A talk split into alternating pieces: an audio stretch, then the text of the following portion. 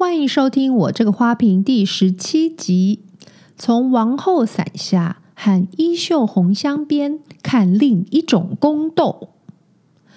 大家还记得去年底的古装爱情大戏《衣袖红镶边》吗？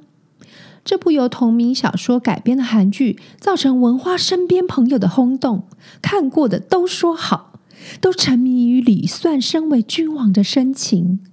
宫女等人在选择自我还是爱情间的挣扎，话题里当然一定有男主角李俊昊的演技，还有帅气，当然还有原本不看好李世荣，后来被他的演技折服。时隔快一年，王后伞下又成为朋友间的话题，虽然不是爱情戏，讨论度不像红香边那么热烈。而是从母亲的角度来看宫廷里斗争的残酷，这让我想到《衣袖红镶边》也算是宫斗剧，宫斗的主角是宫女，就让我们来比较一下这两部韩剧的宫斗吧。以往看过的宫斗剧，宫斗的主角大多是重臣、外戚和宦官间的勾结、离间、背叛。延伸到后宫里各大嫔妃的背后势力、心腹宫女的协助等等。一开始看《王后伞下》的第一、二集时，就会觉得嗯，好奇怪哦，这部宫斗剧的王后怎么这么快就找到解决的方法？不像陆剧都铺陈许久，暗潮汹涌，就觉得不太精彩。后来再试试看，发现嗯，比较有趣的内容开始喽。原本的世子因病去世了，必须要选出新的世子。君王让其他九位王子透过考试来争取王世子的资格。除了王后生了四位王子之外，其他的嫔妃分为两派：一边是大臣们的女儿，出身高贵，有雄厚的背景；另一边则是原本的宫女们，被君王相中，成为后宫。宫斗不能缺乏的角色就是皇太后了。在本剧中，身为野心勃勃的太后，为了让自己的孩子成为王，不惜成为杀了上一任东宫为子杀人的母亲。就算自己的儿子成为王，看王后不顺眼，一定要将他换掉。开始使用各种方法，其中最有趣也充满心机的看点是，他借由一本如何培育君王的书。成功收服有野心，而且王子的资质都很不错的嫔妃，交换他们的忠心。里面的方法包括喝很麻烦才能煮好的水，还是茶，然后泡在冰水里锻炼身体等等。这部分如果多几个古怪的方法，一定会更有趣。君王出了试题给王子们，着急的母亲们就透过各种管道来帮孩子作弊。有背景的去收买大官，收买成均馆有背景的学子，为了孩子的未来，连透过打捞粪桶传讯息都不嫌脏。更狠的是，遇险归来的儿子因为没有达到母亲的期望，叫他不准进宫，不想承认儿子的失败。最后等到确定是由王后的次子胜出，正式成为世子之后，王后还是不放弃为大儿子伸冤。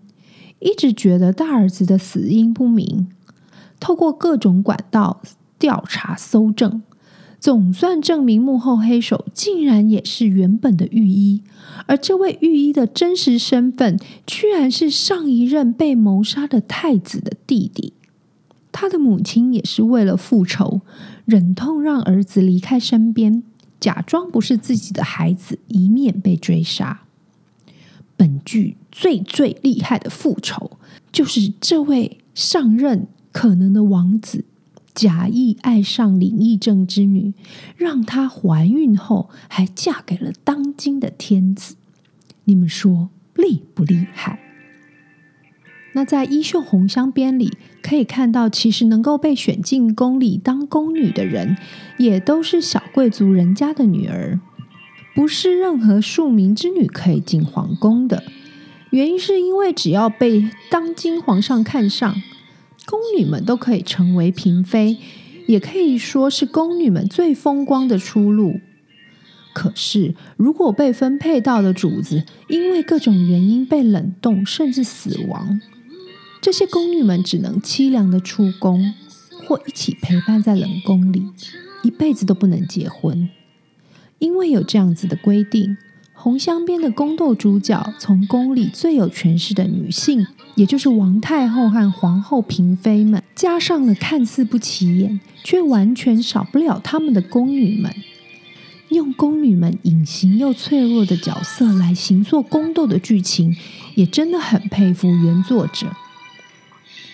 衣袖红镶边的宫女领导，也就是提调上宫，负责所有宫女的分配与升迁。因为她满心以为君王很喜欢她，一定会被君王选中成为嫔妃，没想到王却选出别的宫女，因此怀恨在心。但是他却对手下的宫女们说：“我们要透过自己的力量来选出王，才能保护我们自己不落入凄惨的下场。可是要如何做才能实现这个愿望呢？”他召集了跟自己比较亲近的宫女，成立秘密团体，再慢慢威胁利诱其他各个年龄层的上宫们参与复仇计划。最后，他的梦想并没有实现。女主角德任差点死掉，还是爱着她的世子将她救出来。德任的身份是服侍东宫最亲密的致密上宫，也就是要帮主子更衣、整理床铺、伺候吃饭的宫女。打从一入宫就被教育要服侍、保护自己的主子，她也真的一路守护东宫，帮助他数次脱险。后来，即使王子对她恋恋不舍。他还是很想保有自己的生活，因为他知道一旦接受了世子的爱，也同时失去了自由，永远得生活在皇宫里。他们两个人之间的爱恋也是本剧非常好看的原因哦。如果要我比较这两部剧，我推荐哪一部的话，那一定是《衣袖红镶边》，在 Friday 影音独家播出。剧情从头到尾都非常紧密，环环相扣，最后的结局还让人很心酸，甚至讨论那是真还是梦，余韵绵长。可是皇后散家的剧情就有很多处不合理，例如王后常常一个人或领着众人在宫里狂奔，怎么没有人制止呢？当三王子跟宫外的情人生了女儿。在宫里养个婴儿，怎么可能藏得住这个秘密那么久啊？四王子偷偷藏起来扮女装的秘密基地，就要被皇太后和皇上发现，皇后狂奔将它烧毁的过程，也都完全没有拍出来，只有被烧的结果。最最不好看的就是最后一集，很像只是在交代和回忆，即使有感情的连结，例如原本是母亲们为儿子撑伞。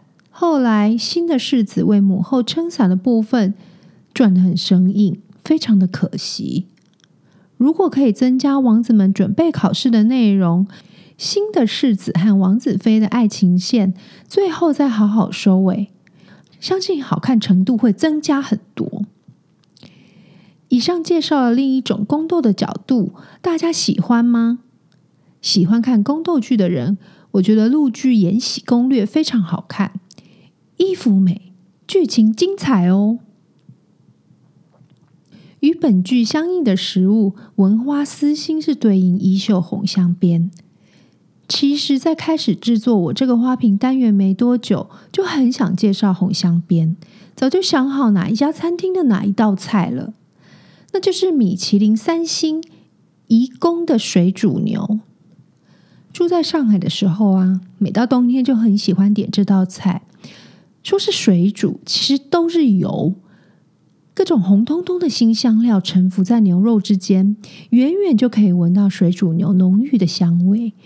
油亮亮的辣油扒在牛肉和黄豆芽上，真的非常的美味。回到台湾，有机会就会点这道菜来吃。可能是因为使用的辣椒、花椒的量不够，搭配的牛肉部位也不到位。一直到吃到颐宫的水煮牛，才真的觉得心满意足。当然，颐宫的水煮牛的用料高级，选的牛肉质量、部位都很完美，是超越在上海吃到的水煮牛。米其林三星的地位真的是品质保证。衣袖红镶边就是这么好看。王吃的水煮牛就是这道颐宫的水煮牛啦。有机会，大家真的要去吃吃看。花瓶新闻：敢看暴力血腥剧的人，文花要再介绍 Disney Plus 最新上架的《一杆追气》，连同第一季一到六集的标题，很巧妙的用六个 C O N 和 C O M 开头的英文：Connect、Connecting、Composition。Confession, concoction, confusion，作为剧情的连结与开展。看到本剧介绍，是由暴力恐怖电影闻名的日本导演三池崇史的作品，也是第一部邀请日本导演到韩国担任韩剧的导演。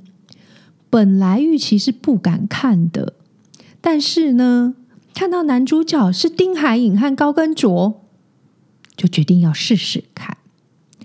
没想到恐怖不会太恐怖，恶心真的不会太恶心。只要半闭眼睛加心里喊“哎呦”，就被剧情吸引。两天看完，还很期待第二季的到来哦。有别于其他唯一拥有超能力而且成为英雄主角的设定，本剧描述被视为怪物、被社会排挤。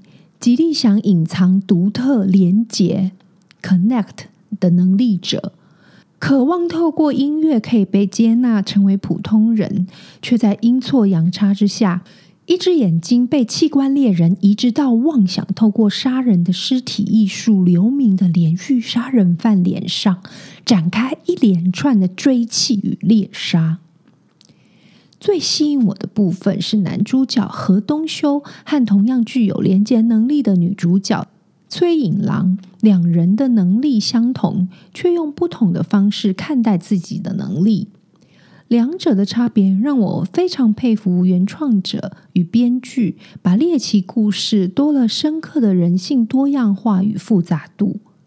本剧的美术设计非常好看哦，不论是杀人魔吴正燮的素描本。尸体艺术的呈现，甚至是解剖室后置的血管们，都非常的细致。二 D 的画工精致，三 D 的尸体同时透出残忍又比例完美的作品。剧情的节奏感，导演也掌握的非常好，恐惧与残忍不会太久。每个角色该有的情绪都能很准确的传达，也没省略给观众体会余韵的时间。如何证明此点呢？看到第六集，我不禁指着电视喊出：“把我的眼睛还来！”三秒后，丁海颖就跟我说出一模一样的话。导演非常成功的掌握了观众的情绪。对不对？好期待第二季的剧情会如何发展。当杀人魔和流行音乐创作者都拥有连结的超能力后，会再发生什么事？因为有点害怕，所以还没有看的人都可以跟我一样半闭眼睛开看喽。我这个花瓶，下次见，拜拜。